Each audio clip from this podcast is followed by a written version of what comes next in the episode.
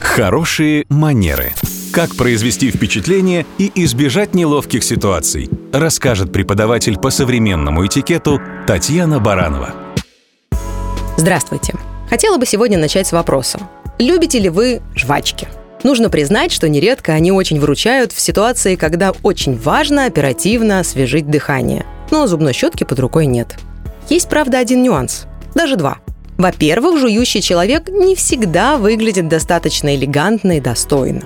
Во-вторых, порой рядом совершенно нет урны, и это доставляет ряд неудобств. Что делать, если жвачка в конкретной ситуации не лучший вариант, а освежить дыхание необходимо?